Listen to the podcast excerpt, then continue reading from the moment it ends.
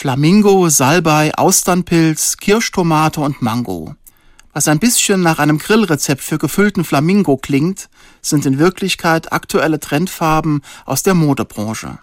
Es wird bunt und wir brauchen wieder mehr Farbe, mehr Fröhlichkeit im Leben. Genauer hinsehen und die Vielfalt erkennen.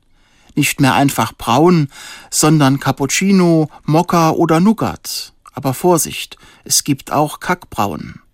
Nicht mehr gelb, sondern Ananas, Mango oder Papaya. Der Vergleich mit farbigen Gegenständen macht die Vorstellung leichter.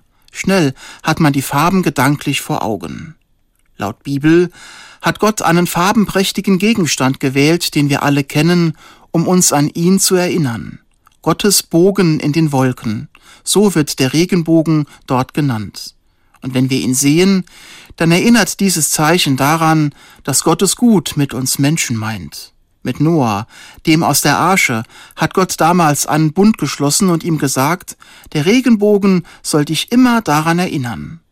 Gott nimmt sich für uns Menschen selbst in die Pflicht. Gott hält, was er verspricht.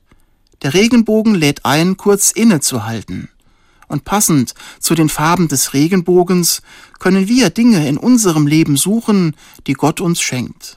Nachts sind alle Katzen grau. Ohne Farben wirkt vieles grau, dunkel und bedrohlich. Manches, was in der Welt passiert, muss bei Tageslicht betrachtet werden. Farben bringen Freude ins Leben, Buntheit steht für Weltoffenheit und kulturelle Vielfalt. Ein buntes Miteinander der Menschen. Das wünscht sich nicht nur Gott.